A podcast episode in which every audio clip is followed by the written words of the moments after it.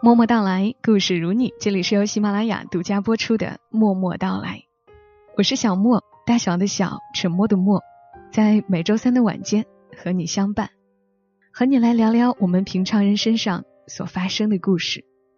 今天这个故事特别特别长，但是我又特别特别喜欢，所以尝试着分享于你。这个故事的名字叫做《我知他永不会来》，作者张朵朵。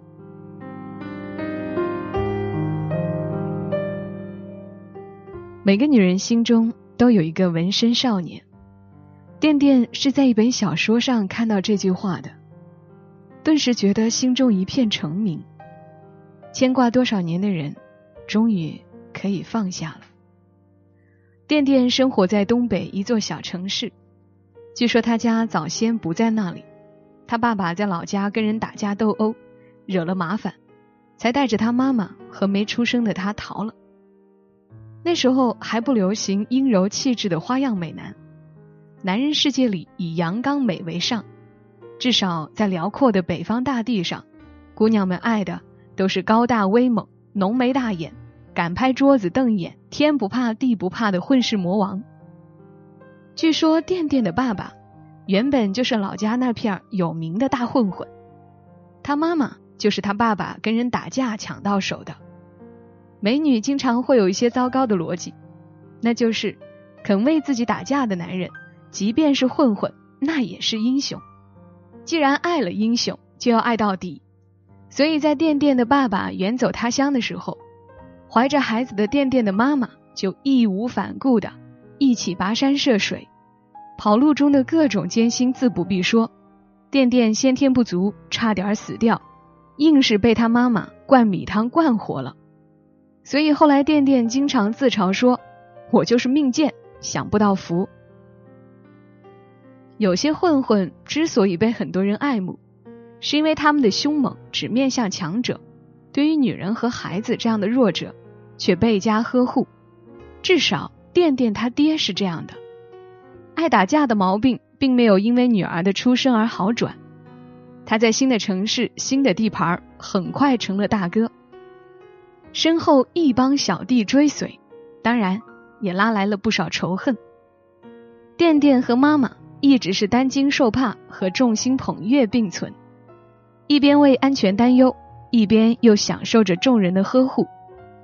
在垫垫微弱的童年记忆里，爸爸总是喜欢用筷子蘸着高粱小烧喂他说：“丫头，你可记着，以后不能跟坏小子乱跑。”垫垫猛点头。不是因为听话，而是为了骗酒喝。什么是坏小子呢？只要对他好，就不坏。垫垫刚上小学，他爸就因为打架进了局子，那事儿当时闹得不小，出了人命。还好属于防卫过当。但凡街头混混被抓，家人就有两种可能：一种是树倒猢狲散，往日出入他家的人都不见了踪影。所以门庭冷落，倍显凄凉。还有一种是念及他好处的人居多，尽兄弟情谊帮他照顾妻儿老小，所以家里日子不至于太难过。幸运的是，垫垫爸属于后者。垫垫爸虽然折进去了，但因为他平时为人仗义，敢为兄弟两肋插刀，所以着实结下过几个好兄弟。在这几个人的扶持下。店店和妈妈相依为命，卖早点、摆烟摊，虽然辛苦，但是也还过得去。店店妈不矫情，能吃苦，起早贪黑把家撑起来。虽然老公进去了，但是她一直记得他的交代，千万把姑娘照顾好，再苦不能糟蹋孩子。有了这句叮嘱，店店妈格外宝贝女儿。其实她早就感谢过老天爷。幸好生了个闺女，不至于跟他爸似的，成天出去冒险惹事儿，可以乖乖在家当他的小棉袄。小棉袄小的时候确实很懂事，每天天不亮就跟着妈妈起床准备早点摊儿，卖油条、豆腐脑、馄饨，还没油锅高呢，蹬着凳子去捞油锅里的油条，晃着小脑袋给客人端过去。通常是每天忙活半天才摘掉油乎乎的小套袖，背上书包去上学。那时候的垫垫剪着短短的头发，又瘦又小，再加上名字很像男孩，很多人吃过好几次早饭之后才知道她是个女孩子。后来经常有人开玩笑说：“小小子又要去上学啦。”他说：“嗯呐。”很多年后，她已经变成一个美丽的大姑娘。自己回忆起那时候的时光，还傻乎乎的说：“哎呀，那时候我骑辆比我还高的破二八自行车，满街乱窜，真像个土匪呀！土匪又怎样呢？照样有人喜欢。喜欢垫垫的是学校里的一个小男孩，两家住的不远，隔条街。那时候因为垫垫身边没爸爸，学校里难免会有些讨厌的熊孩子。”随着那些没家教的家长说三道四，说她是黑社会的女儿，丧门星，甚至有传闻说她是野种，流言蜚语从来都对弱者毫不留情。垫垫稍微懂点事儿之后就开始反抗，虽然个子小，脾气却不小。比他高、比他壮的男生若是欺负他，他敢丢下书包跟人掐架，下手不留情，被打了也不哭。这种出自于本能的自卫心理。在七嘴八舌的议论中，被传成了随他爸家传的什么人养什么孩子。垫垫当然相信自己不是野孩子，爸爸有多好，只有他一个人知道。他也不愿意跟人解释，只知道用力量不足的拳头捍卫自己早熟而敏感的自尊。这样的日子里，他迎来了小伙伴的陪伴。张鹤斌比他高一届。也算是学校里数一数二的嘎小子，逃学、捣蛋、打架、抽烟什么的就不必说了，把老师气门芯、考试前偷试卷这种事也经常干。但是有一样，他看不惯其他坏孩子欺负女孩子。小小的年纪，连情窦初开都算不上，他只是远远看到店店被几个男孩子截住要钱的时候，毫不犹豫的冲了上去，威风凛凛的说：“谁敢再找他麻烦？”就是跟我过不去。有了张鹤斌的陪伴，店店的少女时代丰富多彩起来。假小子似的他，逐渐意识到自己的性别，开始偷偷在镜子里看自己的脸。有句话说，男生在女生面前更像男生，女生在男生面前更像女生。店店开始身体力行这句话，短头发的假小子渐渐留长了头发。并且琢磨着周末不上课、不用穿校服的时候，穿什么样的衣服出去玩比较好。偶尔还是会有坏小子到他面前胡说八道，他照样会骄傲的还击。张鹤斌会带着哥哥一样的关爱嗔怪他，有我教训他们呢。女孩子要学会被保护。垫垫没有听过什么动人的情话，他觉得张鹤斌的这句话就是他最爱听的海誓山盟。他和张鹤斌之间，与其说是早恋，不如说是依恋。恋与不恋是一种来自心底的磁场，吸引就是吸引，排斥就是排斥，这是自然法则，根本无法人为的制定规范。光阴荏苒，依恋会变成好感，陪伴成为一种习惯。那时候物质条件不及现在，少女就是少女，都讲究素面朝天。没有烟熏妆、非主流等各种造型夸张的妆容，光溜溜一张脸蛋，好看就是好看，不好看就是不好看，谁都骗不了人。在那样苛刻的检验标准下，店店被公认为小美女。这世界上最不会撒谎的就是半大小子的审美观，他们对女孩的定义就是好看不好看，哪个女孩被分到哪一类。可以由放学后校门口被人跟踪的概率来判断。中学之后，店店的追随者多了起来。原本瘦瘦小小野小子似的店店，已经出落成眉清目秀的一个小美女。朝她吹口哨的多了，打听她名字的也多了。上学放学的路渐渐变得不安全，幸好有张鹤斌的陪伴。那座北方小城流行黑社会。混黑社会的人有一套标准打扮：寸头、白衬衣、黑西装、黑皮鞋、或者黑布鞋，这种打扮往那儿一站，一般人就会自动保持距离。张鹤斌偏就喜欢穿成这样，手里拎着校服外套，晃悠着跟在店店左右。在旁人眼里，店店是堕落少女，跟不良少年鬼混；但是在店店眼里，张鹤斌就是属于他一个人的天神军团。两个人是在张鹤斌初中毕业之后第一次出现岔路的。张鹤斌成绩不怎么好，顶多上个技校，考个好中专都难。而店店的学习成绩相当不错。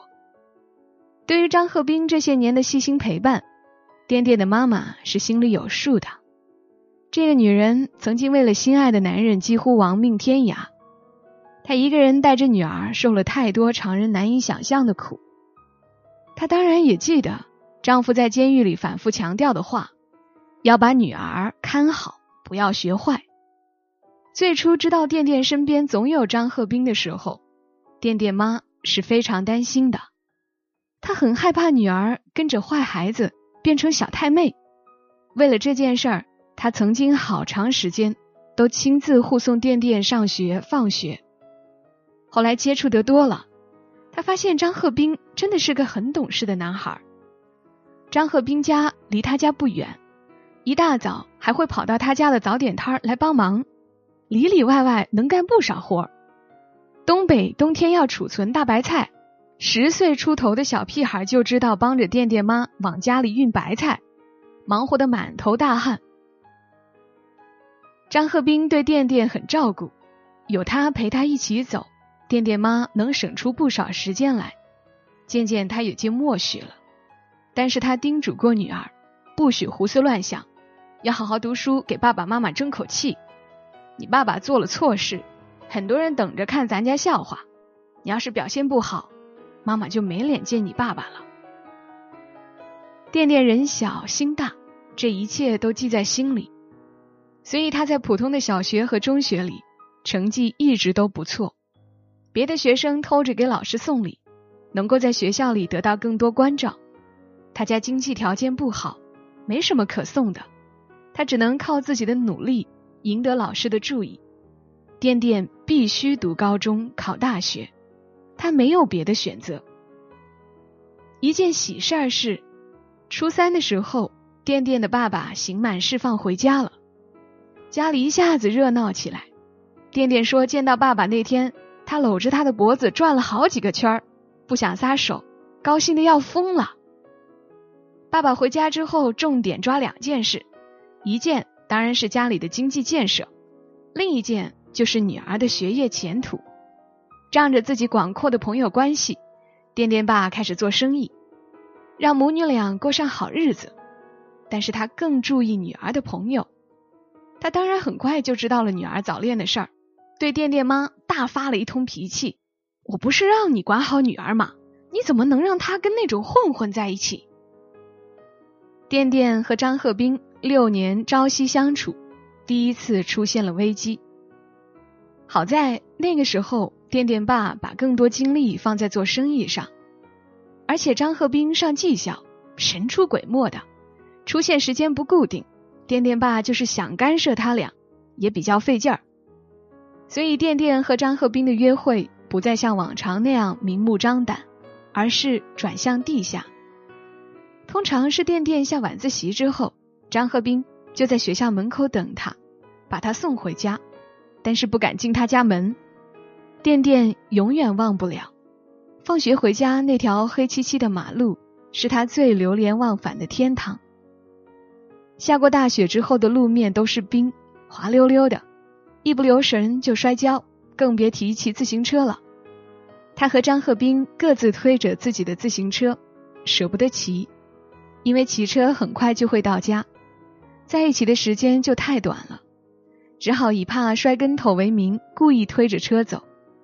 两个车头几乎挨在一起，零下十几摄氏度啊！戴着手套，连手都不能拉。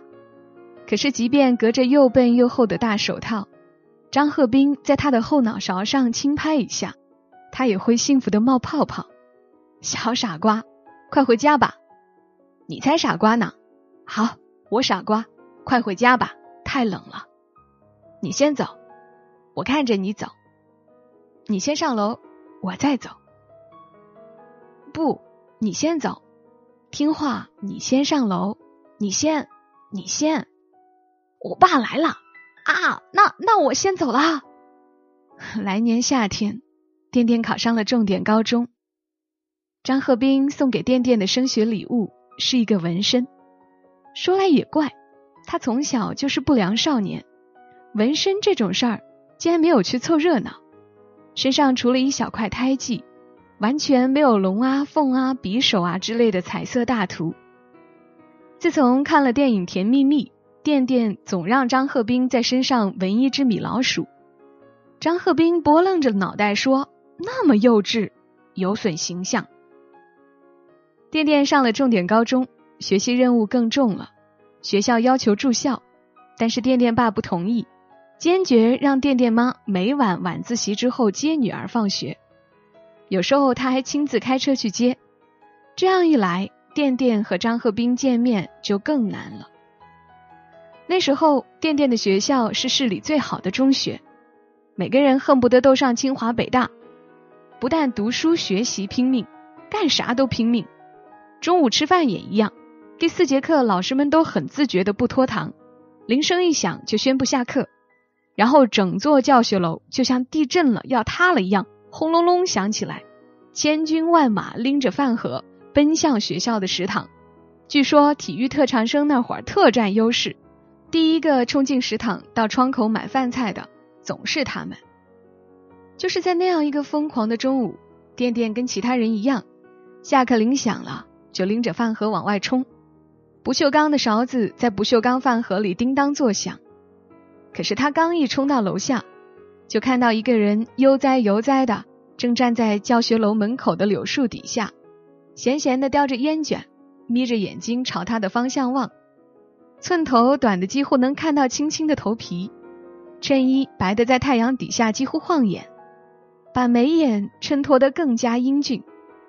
张鹤斌看到他拎着饭盒傻了吧唧的发呆，抬起手来懒洋洋的打招呼：“傻瓜，走。”带你去吃好吃的，虽然隔得很远，还隔着很多乌泱乌泱往前跑着去打饭的高材生，店店却分明看到他露在白衬衣外面的手腕处多了一个纹身，在太阳底下亮闪闪的，像一枚勋章。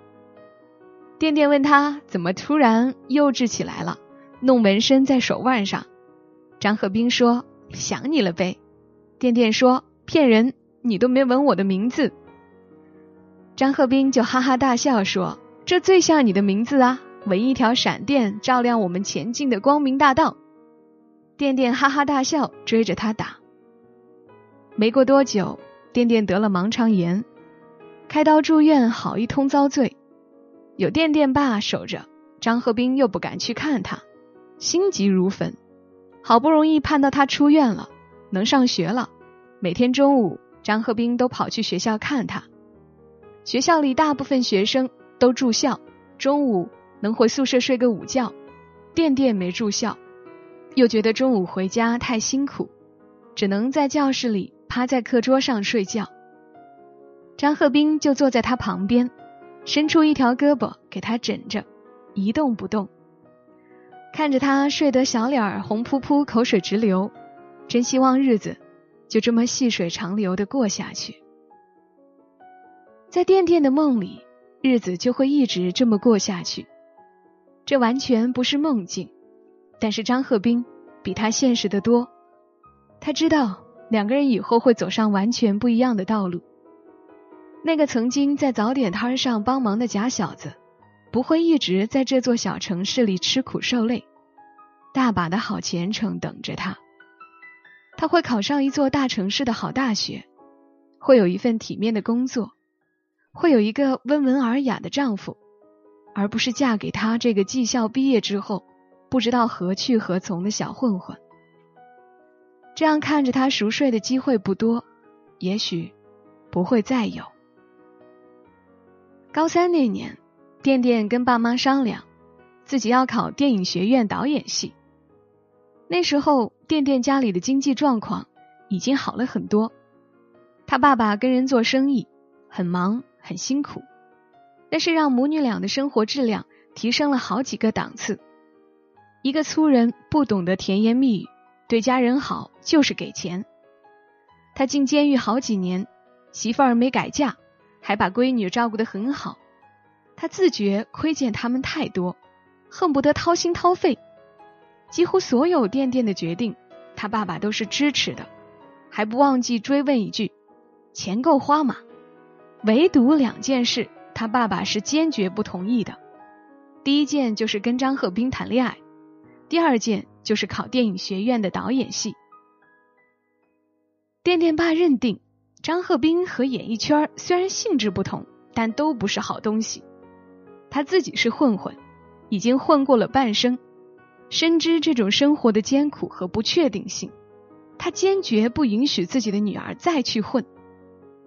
所以，当电电提出自己要去报名参加电影学院的面试，电电爸非常果断的拒绝了。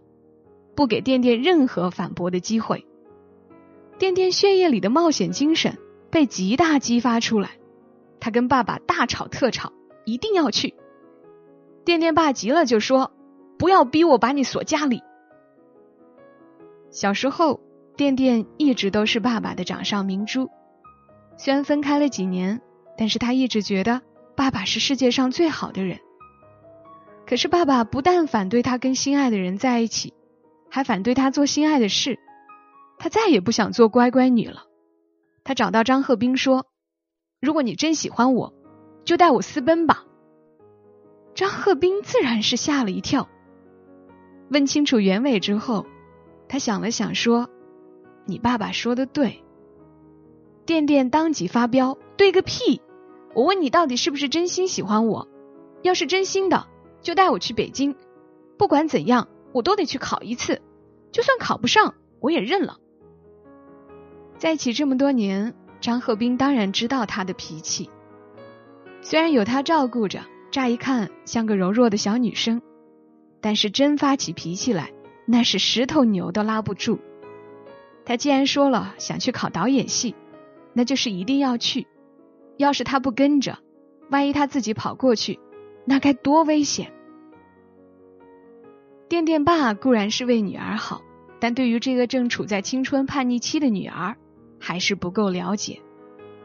想了半天，张鹤斌点头说：“好，我陪你去。”那时候张鹤斌已经从技校毕业，他读的专业是计算机，听起来挺高端。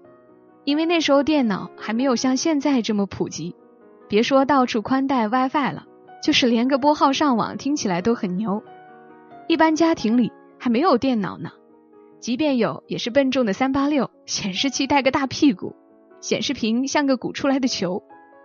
张鹤斌报考的时候，当然不知道以后电脑会成为那么普及的东西，他只是觉得这玩意儿新鲜，胡乱学学呗。没想到走到狗屎运，毕业的时候还成了挺好的专业。那时候听人说起，在北京中关村卖电脑特别挣钱。张鹤斌也有点跃跃欲试的意思，他知道自己和店店之间存在巨大差距，也会有来自家庭的巨大阻力。但是毕竟年轻，谁心里不长草，不期待未来会更好呢？店店人小鬼大，有了张鹤斌撑腰，更是胆子大。他跟本校毕业的一个考上电影学院的师兄取得联系，要来了新的招生简章。按照上面写的报名方式开始周密准备，一切都是秘密进行。表面看上去他还是踏踏实实读书的，要不怎么说是粗人呢？店店爸看闺女不再吵闹，以为是怕了他，便不再严密监视，还乐呵呵的给了他一大笔零花钱。店店妈还嗔怪了一句：“他还在上学呢，每天放学按时回家，你给他那么多钱做什么？”店店爸说。姑娘大了，自己愿意买点什么就买点什么。店店嘴上抹蜜，把爸爸哄得高兴，连着以前攒下的零花钱都放在一起，两眼放光，愁着去北京交报名费参加考试。张鹤斌那边自然也做了一些准备，他技校毕业后还没正式工作，他家境不太好，他爸爸身体不好，一直就没有正式工作，全靠他妈妈在一家半死不活的国营企业拿点死工资。张鹤斌找其他小伙伴东拼西凑弄了点钱，无论如何都要带着电电去一次北京。谁都知道那是不可能考上的，但是既然他想试试，他愿意陪着他，这就是张鹤斌能够带给电电的最大安慰了。比起钱方面的准备，时间这件事儿就难多了。从老家到北京再考试再回去，怎么算都要最少一个星期，弄不好还不够。想让一个高中生人间蒸发一周，这可不是一件简单的事儿。电电和张鹤斌两人商量半天都没个准主意。瞒老师可能还稍微简单些，可是家长要怎么瞒呢？电电不能不回家呀。该着凑巧，电电的爸爸要到外地去出差，刚好就是电电去面试的日子。电电决定在学校呢就骗老师说自己家里有事儿，请两天假；在家里呢就跟妈妈说好姐妹某某某家爸妈去外地进货了，她去作伴儿。某某某是她的闺蜜，初中起就认识，父母一起做生意，确实有时候会去外地。以前电电去过她家过夜，电电特意跟闺蜜打好了招呼，帮着一起撒谎。那个年纪的孩子很少把事情往坏处想，甚至觉得私奔这种事儿真伟大，偷偷跑出家门还去那么远的地方，多刺激啊！恨不得自己也参与其中才好呢。帮着撒谎当然不成问题。计划好了之后，电电和张鹤斌真就这么干了，一切天衣无缝。张鹤斌订好了火车票，两人就真的背着简单的包，赤手空拳去了北京，帮电电圆那个不切实际的导演梦。后来的电电参加过国内国外各种旅行，坐车、坐船、坐飞机，没少到处跑，但是再没有过那样幸福的体验。车窗外面是千里冰封，皑皑白雪。转过脸来，却能看到最心爱的男孩热腾腾的脸。那时候的孩子就是孩子，没有电视和网络的启蒙，男欢女爱方面单纯的近乎愚蠢。虽说张鹤斌总以小混混自居，男女关系方面却把持得紧。他不想让电电早早背上一个坏名声。在那座人口素质普遍不高的北方小城，人们有无数种难听的语言。抹黑一个跟小混混谈恋爱的少女，他们之间清白无碍，但是总会有人认定他已经堕落的千疮百孔。曾经有他们共同的好友起哄：“你们都老夫老妻了，还装什么假正经啊？”电电就很严肃的问：“什么意思啊？”起哄的人被张鹤斌抽了一耳光，悻悻答道：“好吧，你有种，你柏拉图。”这一次，张鹤斌和电电。肩并肩凑在车窗前，看窗外的白雪被抛在身后，心底里隐藏的某些小欲望，好像突然被引爆了。这样激动人心的时刻，这样值得纪念的旅程，难道不该做点什么事儿庆祝一下吗？电电先是自己想红了脸，不由自主转身看看身边的张鹤斌，张鹤斌的脸离他那么近，他一转过去。几乎碰到他的脸，两个人几乎同时愣了一下，同时往后闪。电电对我讲这个情节的时候，不由自主还用两只手捂了一下自己的脸，一如当年的十七岁少女。我清清楚楚记得他是这样说的：那时候小嘛，都不知道接吻是怎么回事，但是很想接吻。他大概也是傻乎乎的，直愣愣的看了我半天，然后慢慢凑过来。嘴唇才稍微碰了一下，一下下就闪开了，然后两个人就开始对着傻笑。我追问他，然后呢？他说：“哈哈，然后第二次技术就熟练多了。”他笑的眼角有了细碎的纹路。那时候，他和张鹤斌已经分开十年。面试没有悬念的失败了，私奔的结果也是毫无悬念。电电和张鹤斌失踪的第二天就穿帮了。先是学校里的老师打电话到电电家问情况，电电妈说她去了某某某家，某某某被问话的时候，半点朋友义气都没有，老老实实都交代了。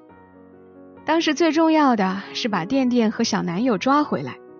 电电妈几乎是带着哭腔给在外地出差的电电爸打电话，说姑娘跟人跑了。电电爸好悬，没发疯，生意都顾不上了。电话里问明情况，直接就坐飞机赶去北京找他们。他们是去考试的，所以电电爸没有费太大功夫就找到了这对胆大包天的小屁孩儿。电电跟我回忆当年情景的时候是当笑话说的，但是他说。第一时间看到他爸出现在眼前的时候，真的是吓了一大跳，几乎要晕倒了。张鹤斌也是魂魄险些不在。虽然张鹤斌一直觉得是为了电电好，但是电电爸实在太有威慑力，只要他往面前一站，就算有理也会自动矮三分。电电爸气得恨不得找把刀剁了面前这个愣头小子，但最终还是忍住了，咬牙切齿地说。回去看我怎么收拾你们俩！私奔事件好长时间都在学校里流传，重点高中里的孩子们太无聊，好不容易赶上这么一件大事儿，要津津乐道好一阵子。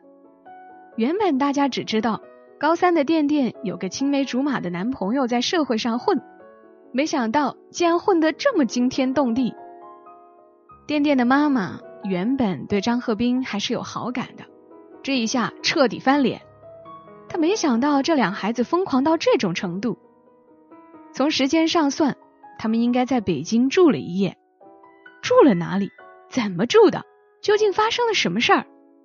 电电妈想到自己当年差不多就是这个年纪跟了电电爸，吓得脉门都快找不到了。她几乎是发了疯似的，带着电电去医院检查身体。生怕小小年纪再弄出个未婚先孕，电电的爸则是凶相毕露，一定要好好教训张鹤斌一顿，让他知道当年打架斗殴的亡命徒真的是名不虚传的。电电真的是吓坏了，生怕张鹤斌吃亏，拖着他爸爸死都不松手。当时的情况真的是鸡飞狗跳，可是，在电电的记忆里，那简直是人生最辉煌的时刻。他很难平心静气的跟爸爸妈妈解释那个晚上对他来说有多甜蜜。怒火正盛的爸妈根本不容许他解释，妈妈甚至拉着他去医院做检查。电电气急了，就在医院门口就地打滚，一边哭一边喊：“我们什么都没干，我不去检查。你要是非要我去检查，以后你会后悔的。”他们真的什么也没干，身上的钱不多。一下火车就被热心的导游忽悠了。导游问他们：“要住店吗？要住贵的还是便宜的？”张鹤斌觉得从安全角度着想，应该住好一点的。可是店店说要节省一点，还是住便宜的吧。然后他们就被送到了一家地下室旅馆，八十块一晚。房间在地下室二层。店店和张鹤斌大开眼界。他们真没想到，大首都竟然有这么破的旅店，还以为全北京城都是香格里拉或者希尔顿呢。伴着潮湿的霉味儿，公共厕所里的骚臭味儿，洗漱间里的洗衣粉味儿，以及小浴室里的沐浴露、洗发精味儿，店店和张鹤斌找到了他们的临时住所。说是住所，推开门一看，小屋子里只有一张双人床，床尾有个小柜子，上面放着破电视。服务员带着他们来开门的时候，眼神儿都是怪怪的，以为这就是来过夜的野鸳鸯。电电和张鹤斌刚刚在火车上结束了甜蜜美好的初吻，还没消化完呢，完全想不出这扇门推开之后暗藏多少玄机。服务员开了门之后就离开，留下他俩在小房间里手足无措。电视只有几个频道，坐在床沿上看也怪别扭的。张鹤斌还想着会是标准间那样有两个床位，两个人分开睡，没想到说好的标准间只有一张大床。好在地下室并不冷，暖气倒是足。电电脱了羽绒服抱在怀里看了几眼电视，就说：“我困了，我们怎么睡呢？”张鹤斌说：“你在床上睡，我不困，我看电视。他一边说一边帮他铺床，被子是硬的，枕头也是硬的，一兜搂不要紧，枕头底下竟然还抖出一个安全套的袋子。店店傻傻的问：“这是什么？”张鹤斌满脸通红的说：“这屋子不好，上当了。”店店过了几秒明白过来，一头栽在床上，哈哈傻笑。很多人觉得一个小姑娘跟一个小流氓在一起，必定会出点什么坏事儿，包括店店的妈妈这个跟大流氓过了小半辈子的人，也认定女儿出去了一趟必定失了身。可事实上，店店自己清楚，张鹤斌的小心翼翼一点不亚于他。店店很囧，张鹤斌比他更囧。倒是他看到套套的袋子之后，先一步变得勇敢起来，红着脸傻笑说：“你想做什么都行。”张鹤斌骂了一句说：“你学坏了，这可不得了。”相拥而眠的一个晚上，很踏实，很温暖。垫垫以为自己会小鹿乱撞，紧张的睡不着觉。可是旅途劳顿，加上屋子里太暖和，让他脑袋一挨枕头就睡了过去。隐约感觉到张鹤斌挨着他躺下了，衣服也没脱，把被子都给他盖上，然后隔着被子抱着他，睡前在他脑门上轻轻吻了一下。很多年后，阅尽人世的店店。想到那个晚上，忍不住说：“找个男人上床越来越容易，找个上床之后还老老实实的男人越来越难。我不保守，算不上乖女孩，但是真有点后悔那个晚上太老实。如果遇到的男人能疼她如父，惜她如妹，他是不是混混？有没有成就？算得了什么呢？”框框有句话，颠颠一直珍藏于心底。我一生渴望被人收藏好，妥善安放，细心保存，免我惊，免我苦，免我四下流离，免我无枝可依。惦惦深信，张鹤斌就是那个人。私奔的风波用了很长时间才平息下去，店店被管束的更加严格。每天上学放学都得妈妈亲自去接送，只要店店爸不去应酬，他也会亲自去学校。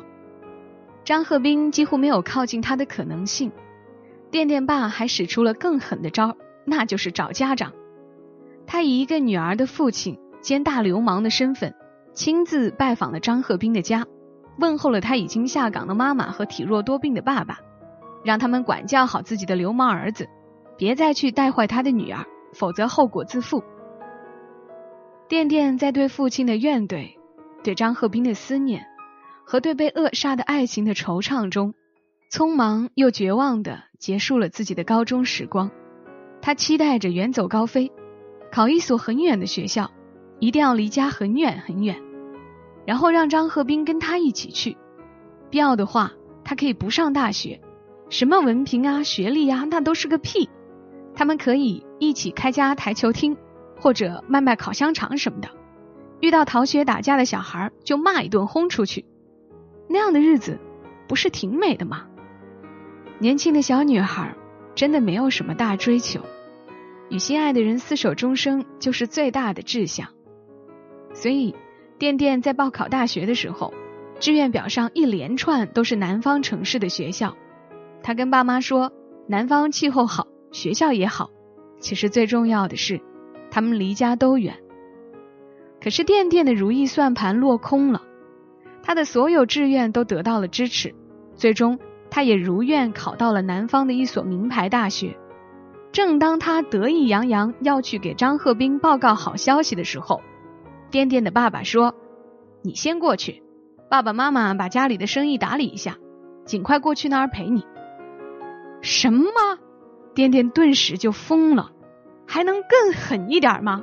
这是要赶尽杀绝的节奏啊！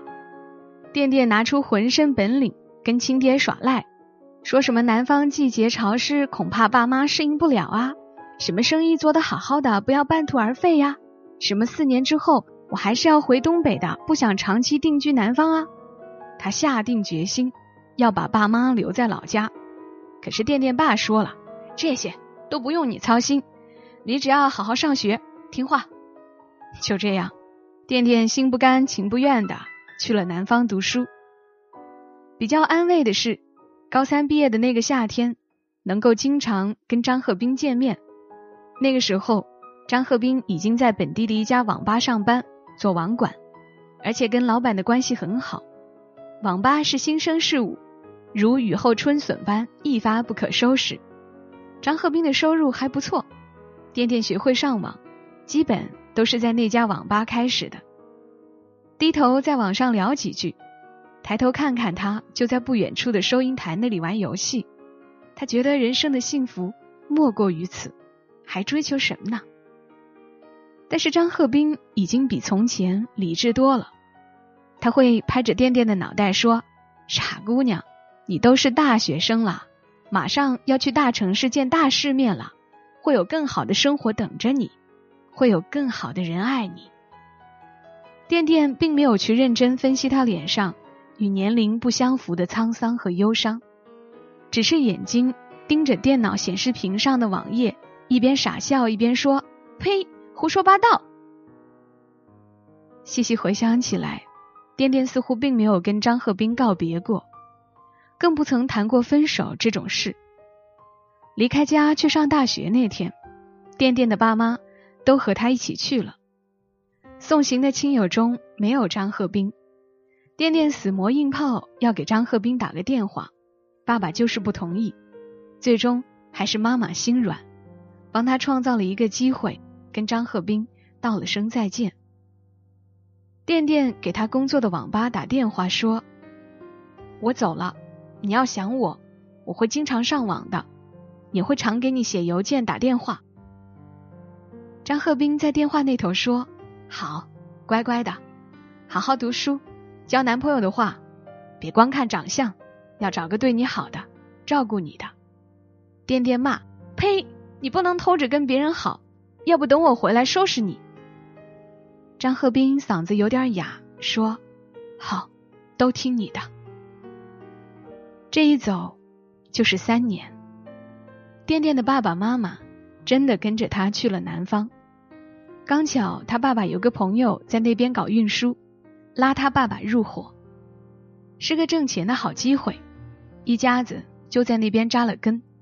电电就像临别时说的，经常上网，经常写邮件，经常打电话给张鹤斌。张鹤斌总是老样子，叮嘱他要乖。要好好学习，要找个靠谱的男朋友。后来，电电回忆说，也许那次从北京回来之后，张鹤斌就已经在心里跟我划清了界限。他对我好，总是让着我，守着我，不让我着急、生气、受委屈。所以很多事从来不对我说，但是他心里都知道，我们是不可能走在一起的。怪我自己后知后觉。又傻又天真，还以为凭着一腔年少热血能够战胜世间一切阻碍。年少的爱情太过势单力薄，在时间的洪流面前，我们什么都左右不了。小女孩电电确实如张鹤斌所说的，乖乖的好好读书，慢慢长大，也有了新的男朋友，正儿八经谈恋爱，各种亲密，也各种争吵。电电的爸爸不再阻拦，觉得那个小伙子斯斯文文的，还算老实。每次吵架之后，电电都在 QQ 上跟张鹤斌发牢骚，嫌打字太慢就用语音。张鹤斌的变化不大，小城市的人生活变化都不会太大。他依旧在网吧上班，依旧理很短的平头，依旧穿白衬衣，依旧抽很多烟。嗓子比以前更哑，说话的时候声音闷闷的，透着股狠劲儿。可是那股狠劲儿到了电电面前，总是自动转化为柔软。每次电电抱怨够了，被他逗笑了，他总是松一口气儿，说：“这么点小事儿，犯得上哭鼻子吗？不好，就甩了他。”电电不满足，追问他有没有女朋友，他总是含糊其辞：“有啊，太多了，数不过来。”读书读到研究生二年级时，垫垫那个斯文秀气的男友劈腿，跟她一个闺蜜混在了一处。分手时，她还数落了垫垫一大堆不是，大致内容如下：真受不了你那种大小姐脾气，也不知道从哪来的，怎么说翻脸就翻脸，一不高兴就给我脸色看。就算你爸是黑社会，也别想在我面前抖威风。现在可是新社会，混子。早晚得翻船。依照垫垫的脾气，他真想抡圆了胳膊抽他两大嘴巴，或是把这番话告诉他爸爸，让他领教一下混子的能耐。他甚至想到给张鹤斌打电话，让他过来帮他教训他。可他都放弃了，最终只是给了他一声冷笑，说：“又酸又臭，我怎么鬼迷心窍看上你了呢？”他们恋爱最甜蜜的时候，有一年冬天，垫垫和男友以及爸爸妈妈回了一趟东北。垫垫原本打算带着男友去见张鹤斌的，但是他没见。垫垫还逗他：“你是不是不敢见我男友啊？嫉妒吧？”张鹤斌就说：“当然呀，嫉妒的不行不行的。我再大度也见不得自己喜欢的姑娘挽着别人的胳膊亲热呀。”垫垫被他逗得哈哈大笑，笑过之后，张鹤斌说：“我是真有事儿，爸爸住院呢，我走不开。”跟男朋友分手之后，垫垫自己回了趟东北老家，他去见了张鹤斌，两个人一起吃了顿饭。那时他才知道，张鹤斌的爸爸生病住院，花了很多钱，拖了好久。原本张鹤斌打算辞掉工作去南方找他的，但是家里实在离不开他。网吧老板对他不错，给他涨了工资，还借给他不少救命钱。聊这些往事的时候，两个人都很平静。某个瞬间，垫垫甚至有些庆幸，自己真的是长大了，可以理智的处理好这些陈年旧事。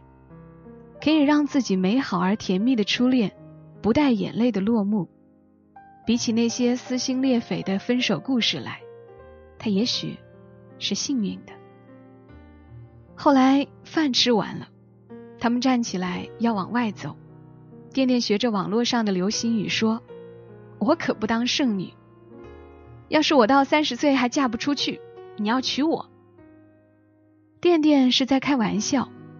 张鹤斌却没听懂，他愣了愣，轻轻蹙了一下眉，向他伸出手说：“过来，让哥抱一下，有六年没抱过你了吧？”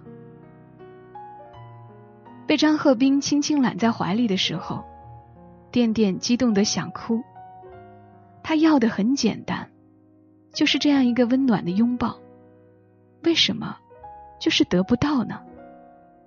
他决定收回先前那个笑话，很认真的说：“张鹤斌，我没开玩笑，我嫁不出去了，我脾气不好，没人要我，你必须得娶我，只有你对我最好。”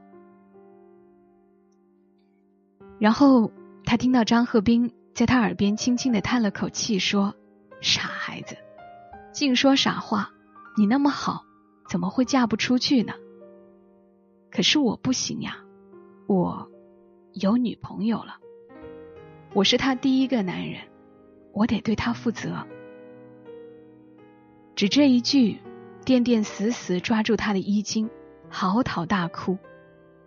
多少年了，垫垫一直心里默念那一句：我一生渴望被人收藏好，妥善安放，细心保存，免我惊，免我苦。免我四下流离，免我无枝可依。只是他已知晓那句话还有后半句。但那人我知我一直知他永不会来。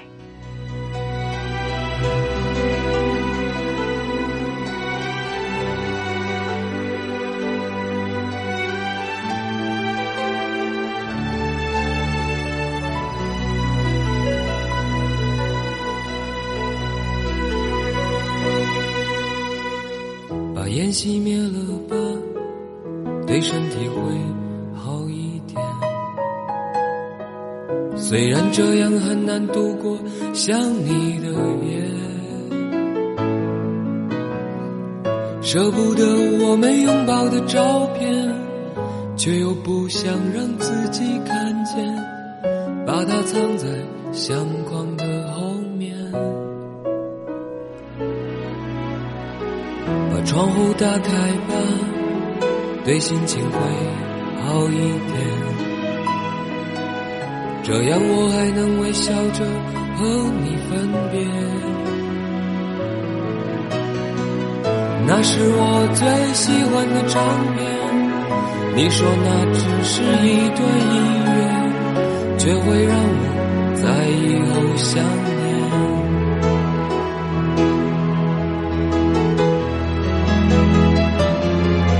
说着付出生命的誓言。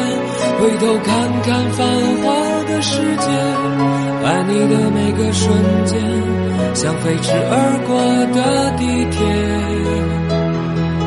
说过不会掉下的泪水，现在沸腾着我的双眼。爱你的虎口，我不知道有多少人会耐着性子来听完这个故事。将近一个小时的时间，呃，把这个故事分享给你们。如果一次没听完，那就分几次听吧。我想他会打动你的。刚刚的故事来自于张朵朵，我知他永不会来。这个故事收录在他已经出版的书《当我们变理智，如何谈爱情》这本书里，每一个故事都非常非常精彩。我恨不得把其中的每一个故事都分享给你。只是故事都特别长，说完之后真的元气大伤。如果你有兴趣，可以去买这本书看一看。这本书的精彩程度远超过它的销量，真的。如果你喜欢今天的故事，看在小莫这么辛苦录制的份儿上，也欢迎你把节目转发到朋友圈或者你的微博，让更多人听到。我也在这里厚着脸皮的求赞、求关注、求评论、求打赏。默默到来节目中涉及到的音乐，你可以点开播放页面的节目简介查看。文稿信息，欢迎关注“默默到来”的公众号，ID 是“默默到来”的全拼再加一横杠。好了，感谢你的陪伴，今晚的默默到来就是这些。我们下期声音再会，小莫在长沙跟你说晚安。